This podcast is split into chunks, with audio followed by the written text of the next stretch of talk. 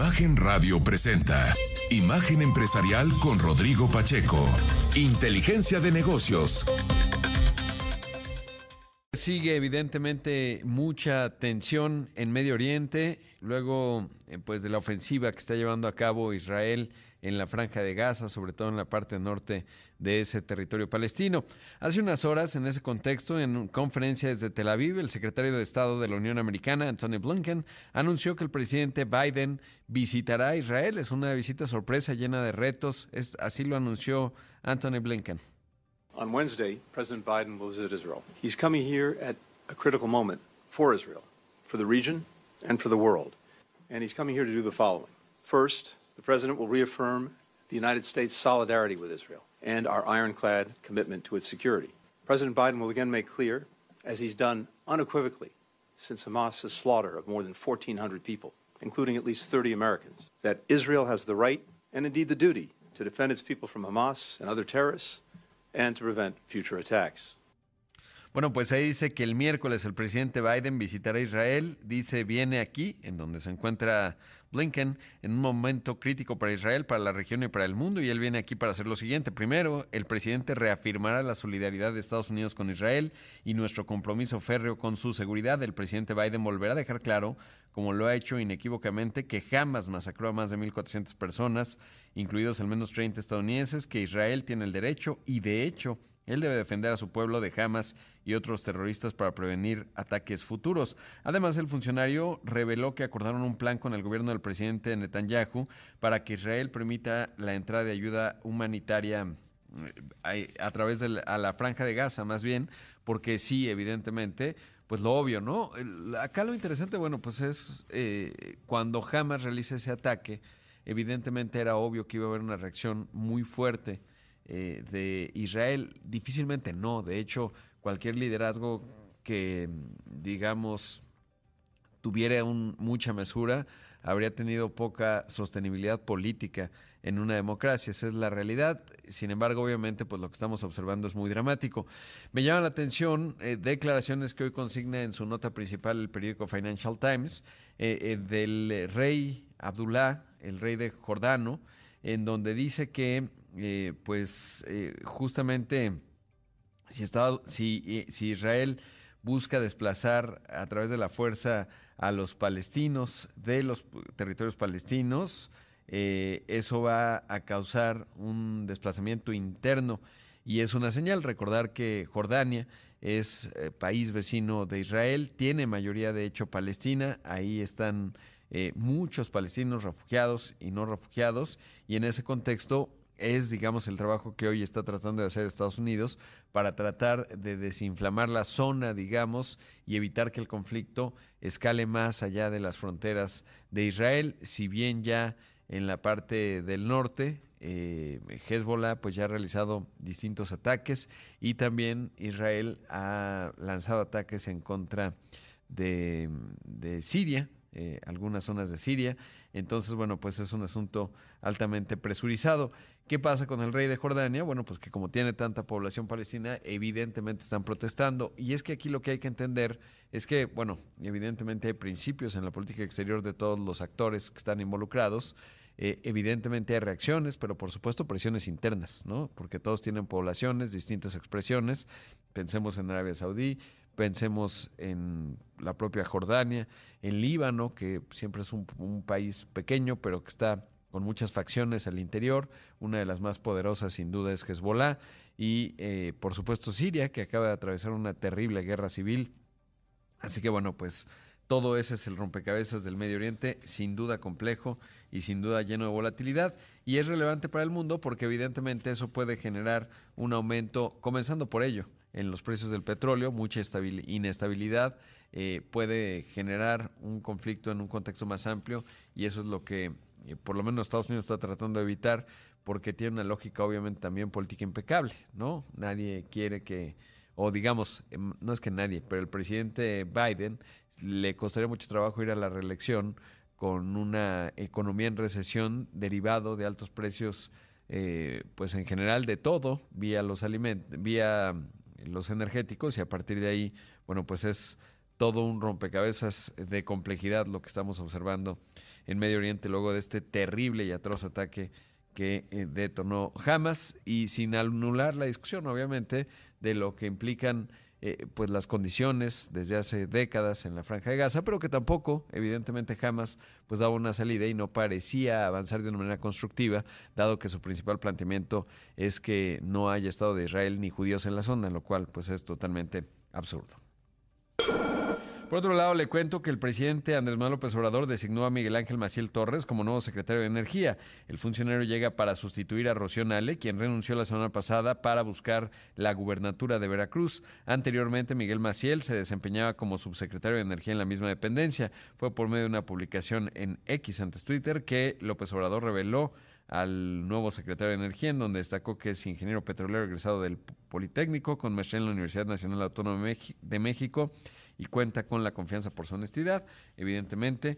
Eh, y bueno, pues eso es, digamos, el que queda al frente, pues ya de la última parte de esta administración en materia energética, en donde todavía hay muchos, muchísimos pendientes en función, por supuesto, de eh, justamente, eh, pues de lograr terminar la refinería.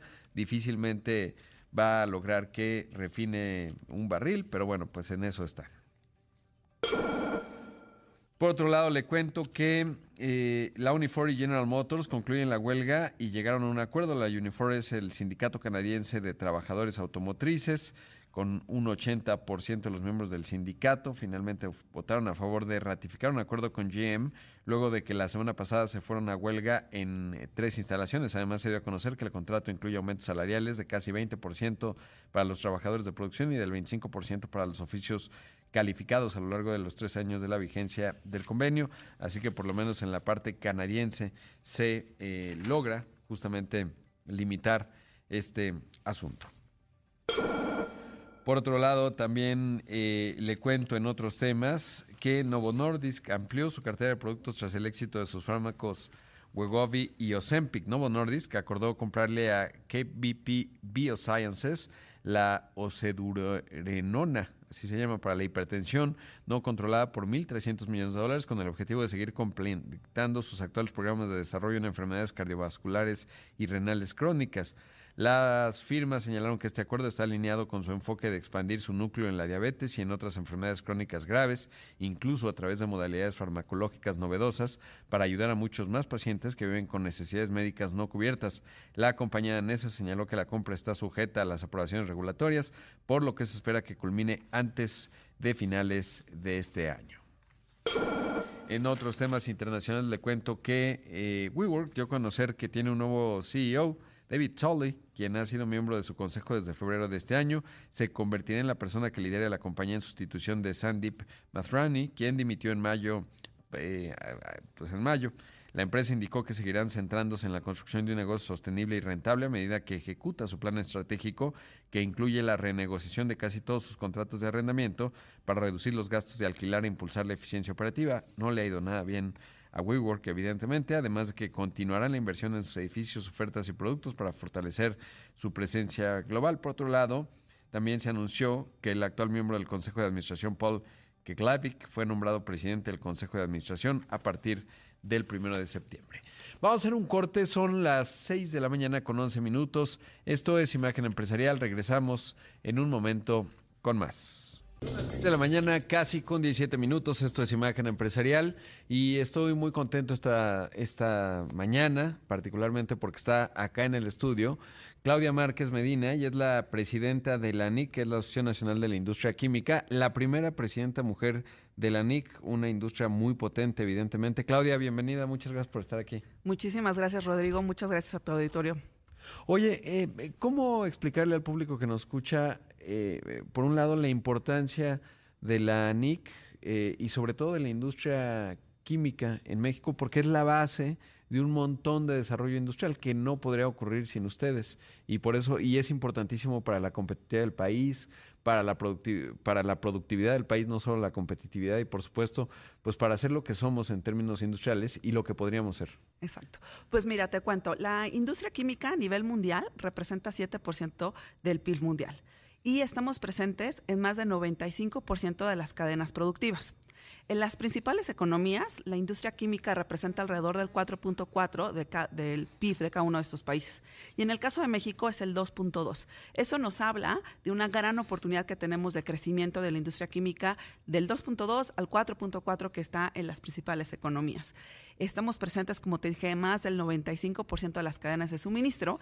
Y la NIC en México, eh, pues nos encargamos de promover este crecimiento, de este desarrollo, este potencial que le vemos eh, en el país.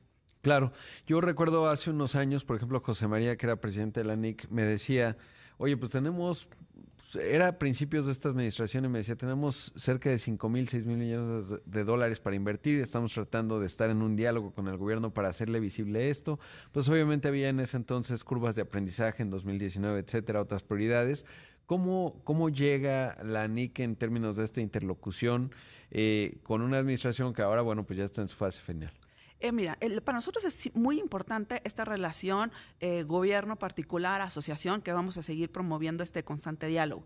La eh, industria química tiene varios retos. Eh, dentro de esos retos, que a mí me gusta verlos más que como retos oportunidades, pero sí es el acceso a materias primas, sí es el eh, energía a, precios competitivos, infraestructura, innovación, que es muy importante. José María te hablaba del dinero que se invierte, pero tenemos que invertir todavía más en innovación en un país como México y la certidumbre para la inversión.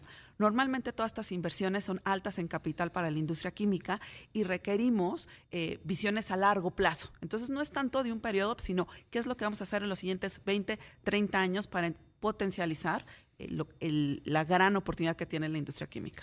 Claro, y sobre todo porque han cambiado las condiciones, ¿no? Por ejemplo, en ese entonces, desde entonces eh, hablábamos, por ejemplo, del tema de los fertilizantes, ¿no? La enorme oportunidad y la necesidad que tiene México. Hoy se vuelve todavía más urgente después de la invasión de Ucrania por parte de Rusia. Se hace muy evidente. Afortunadamente en México, como es un país de rentas medias altas, pues eso seguimos teniendo acceso, pero en el mundo sí es cierto que hay una irrupción, por ejemplo, en fertilizantes, que es una de las ramas, digamos, que atiende a NIC y en donde se requeriría un montón de inversión para estar importando menos, ¿no? Exacto. Y yo creo que no nada más los fertilizantes, te hablaría de estas macro tendencias que van a estar marcando el, futuro.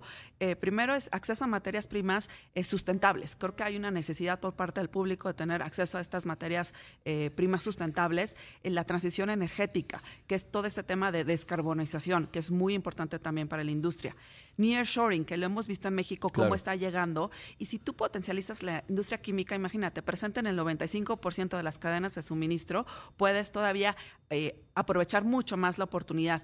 Y finalmente, lo que justo mencionabas, el crecimiento demográfico y la necesidad alimenticia. Necesitas a la industria química por detrás para poder proveer esta población creciente.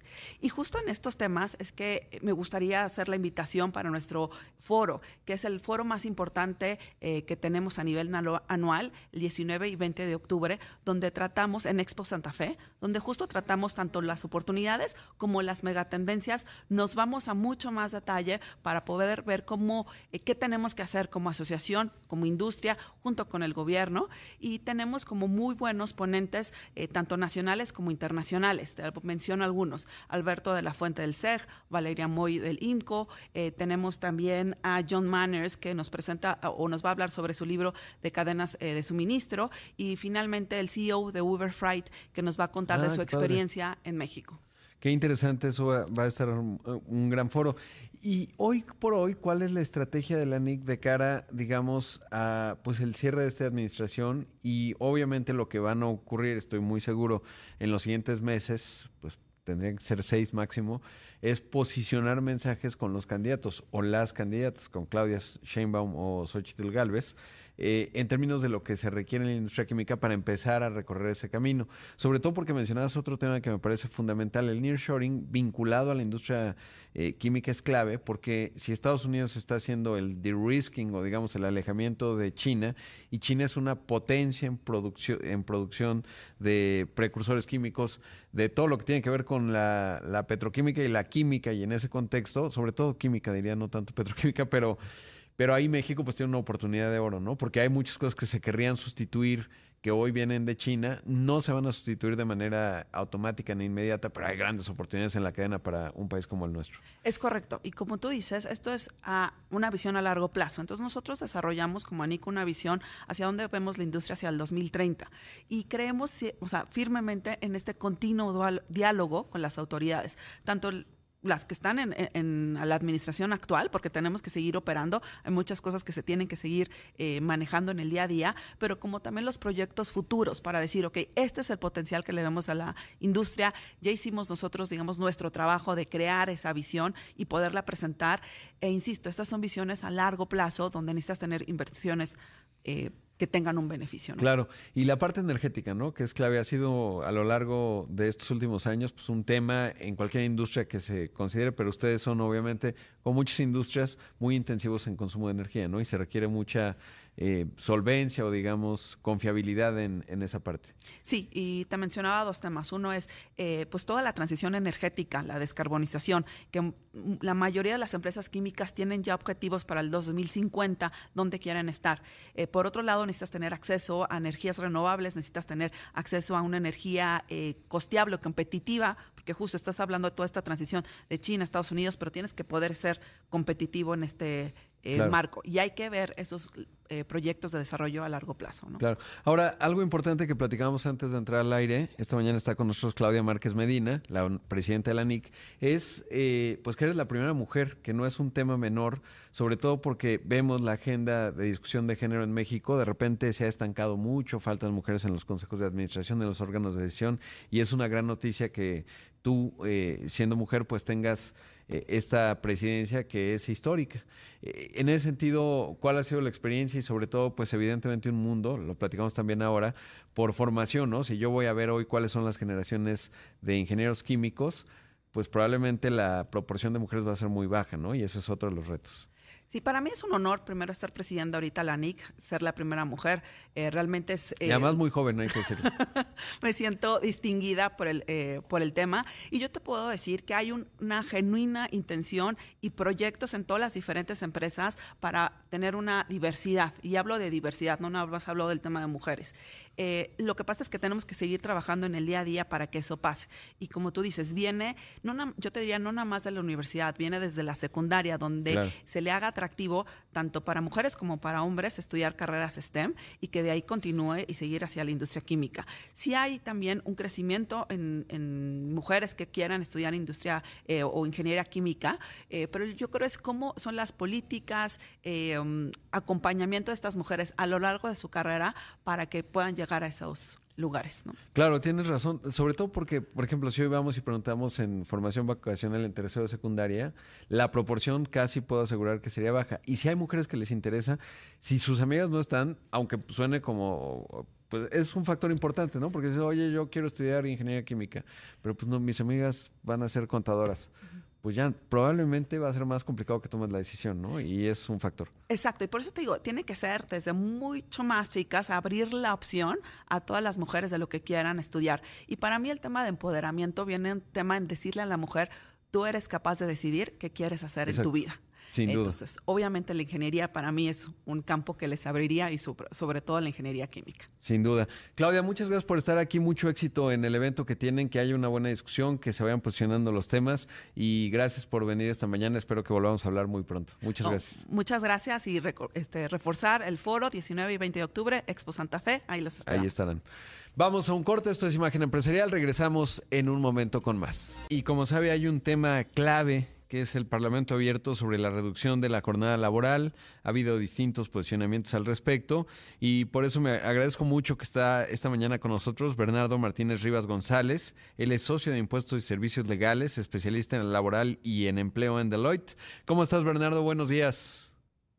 Hola, Rodrigo. Buen día. Gusto en saludarte a ti, a tu auditorio. Hoy un tema súper coyuntural en México. Eh, una de las propuestas iniciales y más visibles es reducir la jornada laboral de 48 a 40 horas semanales. Eh, primero, bueno, entender qué en qué proceso estamos, cuáles son los pasos que se están dando y, luego, evidentemente, cuál es tu, tu ángulo, tu óptica en la discusión.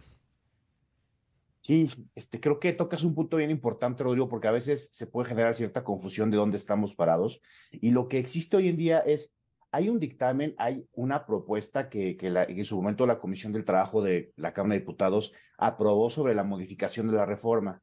Y en este caso, hoy en día, ¿dónde estamos? Estamos en un proceso de discutir a través de este Parlamento abierto y que va a haber varias sesiones hasta el mes de noviembre, donde lo que se va a tratar de hacer es construir ciertos consensos y un poco escuchar a todas las personas involucradas, tanto el sector empresarial, el sector obrero, gente que tiene mucha experiencia respecto de estos cambios legislativos, con la intención, este Rodrigo, de llegar a, algún día, que me parece que este, no necesariamente va a ser en este periodo de sesiones del, Congreso, simplemente para poder definir eh, cuál tendrá que ser la redacción final de una iniciativa que me parece que todavía necesita tener cierta construcción. Entonces, hoy en día, Rodrigo, básicamente estamos en que todavía no está aprobada, este, evidentemente, está, este proyecto de, iniciativa reforma. Estamos hoy en día en discusión de cuál tendrá que ser eh, el texto final y el panorama final y la construcción de esta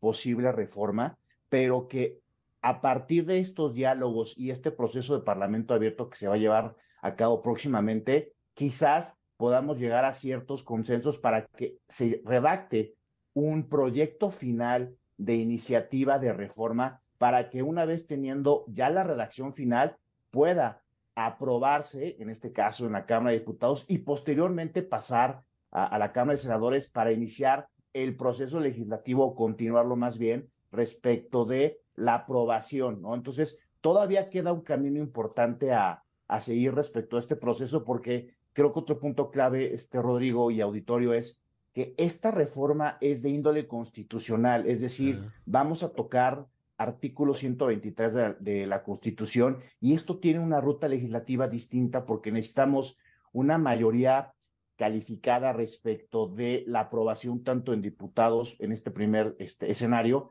como en su momento, pues sí, una aprobación por parte de las legislaturas de los estados para poder tener ya lo que sería un, un marco legal distinto en materia de, de lo que sería la jornada de trabajo. Entonces, un poco la reflexión en esta parte es, todavía queda camino y desde mi punto de vista, lo más importante hoy en día es tratar de construir contextos, generar ideas entre todos los involucrados para lograr quizás, sí, al final del día, una necesidad que se tiene respecto de reducir o modificar la jornada de trabajo, pero sí me parece que tiene que ser bajo ciertas condiciones de un periodo de transición, bajo una óptica de definir un, un, una ruta crítica a seguir y que sea un, un proceso que lleve su tiempo y una evolución natural, porque eso no solamente se tendrá que modificar la ley federal del trabajo, tendrán que modificarte algunas, algunas este, otras legislaciones simplemente para armonizar lo que en algún momento se pudiera dar. Entonces, creo que ese es un poco el panorama general de dónde estamos y un poco platicarte mi, mi, mi punto de vista muy, muy puntual de este tema, pero que me parece que todavía estamos en una etapa de construcción. No, y qué importante lo que mencionas, porque eh, además del contenido específico que tiene la propuesta, que ahora eh, nos cuentas cómo la ves y sobre todo eh, cuáles pueden ser algunos puntos, la otra parte son los, los tiempos políticos, ¿no? Porque evidentemente, si como lo mencionas, en este periodo no se va a lograr, pues probablemente pudiera ser en el siguiente. Eh, pero ya está muy, digamos, hay mucha compresión porque están los tiempos político-electorales, eh, digamos, ya está la elección presidencial el próximo año, y entonces va a ser muy interesante ver si es una propuesta que evidentemente requiere los números de muchos partidos, que va en el sentido, digamos, electoralmente puede sonar muy bien dependiendo cómo se, se enfoque, pues pudiera ser en el siguiente periodo y si no ya hasta la siguiente legislatura, ¿no? Que tenga otra reconfiguración eh, por los dividendos políticos. Entonces va a haber un componente bien importante en el juego político de ver quién capitaliza cómo para ver si esto sale adelante, ¿no? Y creo que es un factor importante colocarlo en la mesa en términos de lo que viene, en dónde estamos y la complejidad con la que, digamos, el tránsito de, de ya tener, digamos, esta iniciativa, este esto que ya mencionabas, digamos, la propuesta escrita que pueda navegar a través del proceso legislativo, eh, va a estar lleno también de, pues de mucha presión de cara a lo que viene en términos electorales. Sí, sí, Rodrigo, creo que tocaste un punto bien importante porque la construcción de, de, mayorías para lograr la aprobación de esta propuesta es muy distinto a lo que hemos vivido en materia laboral durante los últimos años, como fue la famosísima reforma de subcontratación hace un par de años, porque aquí sí se necesita construir una, una mayoría distinta que hoy en día, este, eh, un poco el push que está haciendo el partido Morena para poder lograr esta, este cambio, pues sí necesita un poco de construcción de alianzas para poder tener simplemente los votos necesarios para la aprobación. Y creo que el punto clave que hoy en día es donde estamos un poco atorados, Rodrigo, es, es básicamente la reforma te dice, oye, eh, vamos a modificar de 48 días, perdón, 48 horas de la semana a 40 días. Va a haber, en lugar de una jornada de seis días de trabajo por uno de descanso, van a ser cinco días de trabajo por dos de descanso.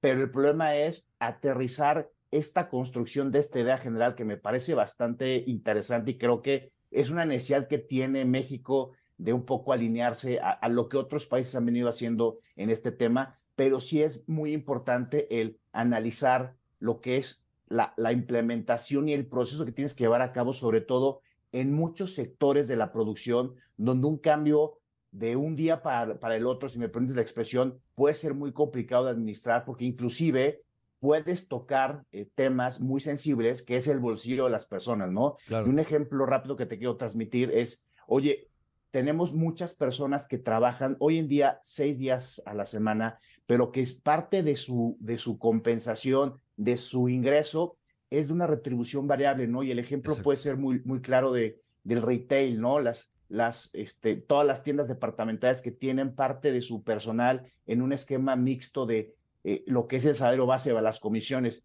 Tú imagínate que le quitas a esas personas ocho horas de un solo golpe para que en lugar de trabajar 48 trabajen 40, pues evidentemente va a haber un impacto en lo que es la parte de la comisión, porque Claro. ellos generan parte de su ingreso por el tema de, de, de lo que venden, ¿no? Entonces, son de estas discusiones sectoriales que, que me parece que se tienen que tomar en cuenta, porque de otra forma, eh, el trastorno va a ser no Exacto. solamente a, a los patrones, sino también a los trabajadores, ¿no? Sí, puede resultar contraproducente para los trabajadores, consecuencias no previstas, digamos, y eso es clave.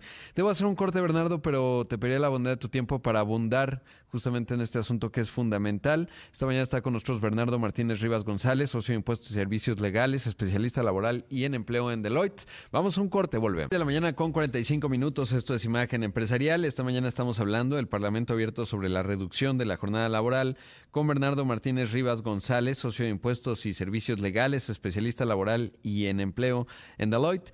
Y Bernardo, un tema que a mí me preocupa mucho ahora que he estado viendo esta discusión eh, y lo platicamos recientemente en una entrevista con Santiago Levi, Pascal Beltrán del Río y yo.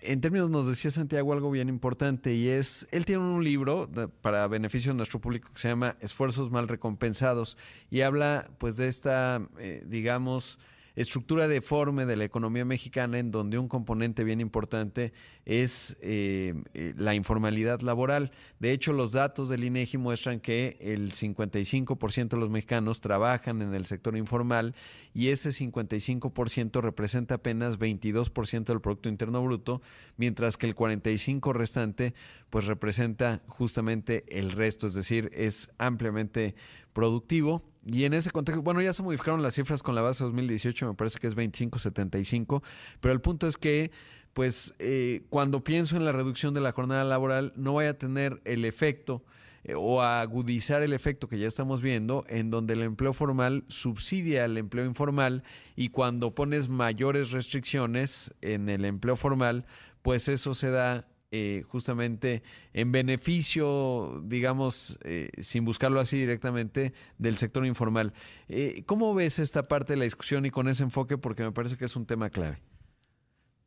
Totalmente de acuerdo contigo, Rodrigo. Creo, que por eso parte importante de la, o clave de la discusión es buscar construir una solución que sea, digamos, de forma paulatina para efectivamente ir amarrada con ciertos números o con ciertas situaciones que pueden presentar, como tú lo comentabas. Por eso el ejemplo que tenemos en Latinoamérica, de, por ejemplo, Chile, Colombia, que acaban de modificar, y en caso particular de Colombia, entró en vigor apenas este año su modificación y reducción de la jornada de irnos de 48 a 42. Su evolución de ellos es a partir del día de, de este año, perdón, 2023, hasta el 2026. Es un proceso de implementación para ir midiendo ciertos factores que van muy relacionados a lo que tú mencionabas. Entonces, creo que la clave sí es el que la construcción tiene que ser a mediano y largo plazo para tomar en cuenta estos factores que tú comentas, porque de otra forma podemos estar yéndonos al precipicio de, de aventarnos a un tema sin red y que el día de mañana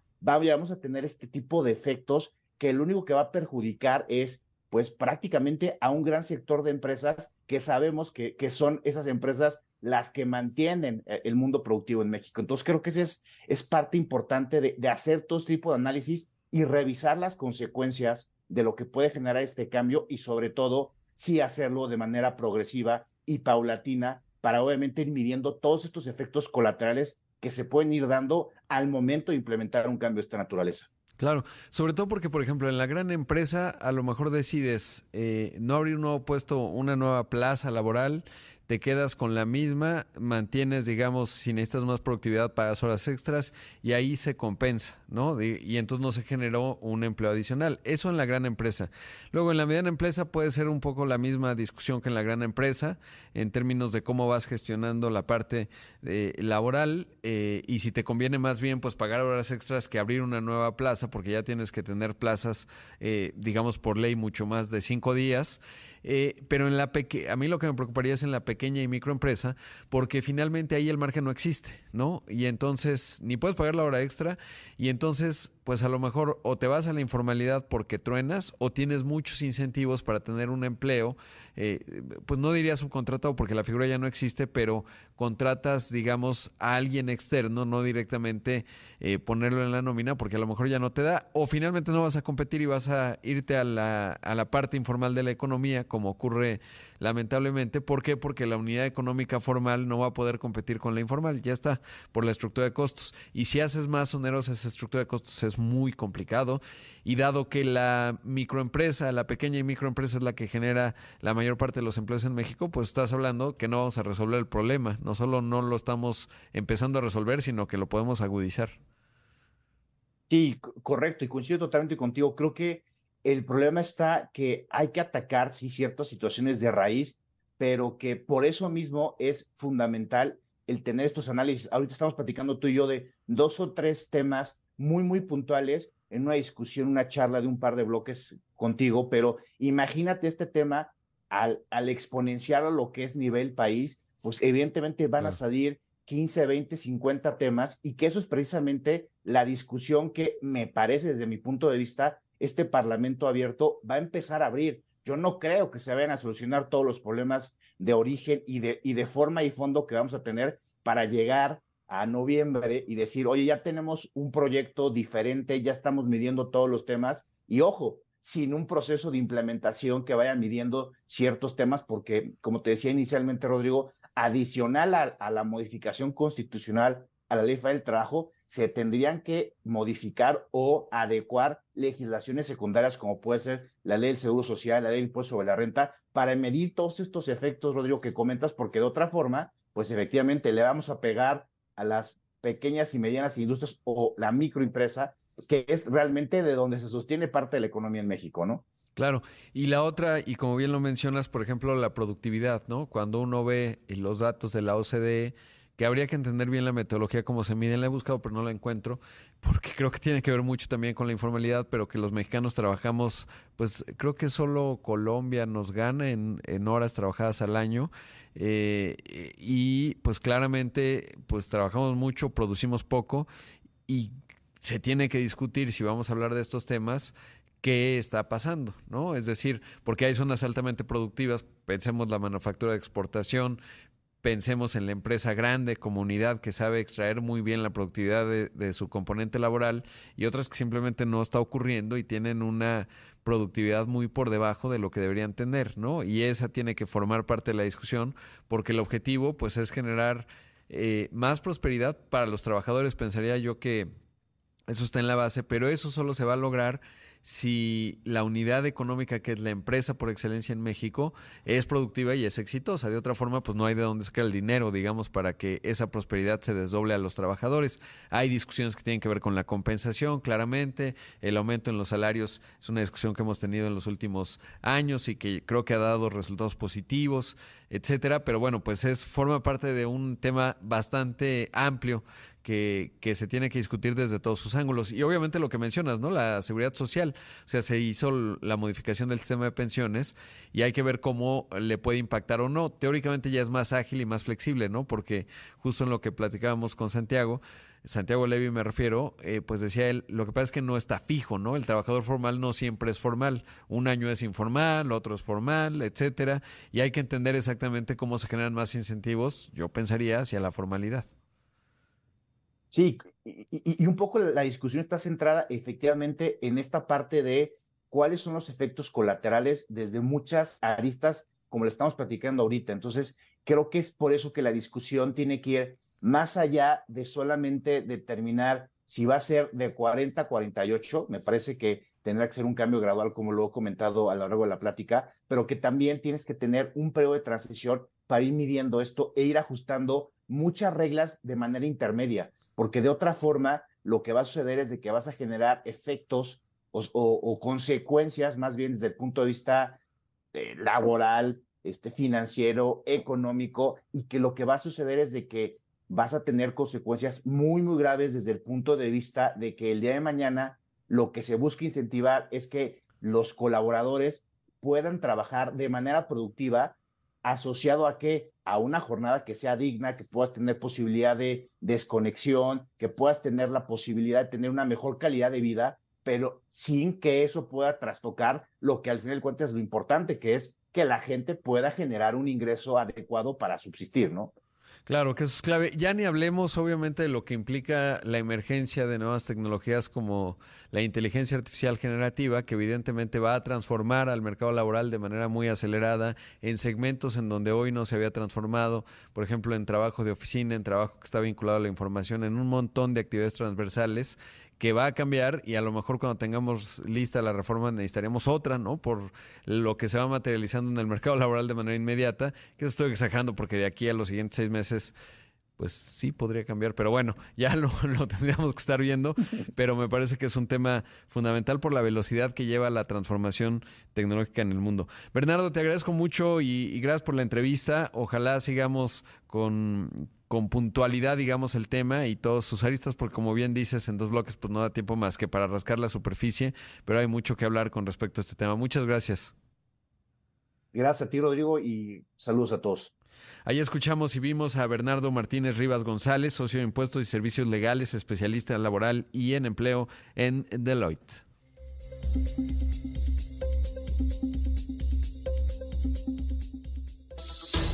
Rodrigo Pacheco Inteligencia de negocios.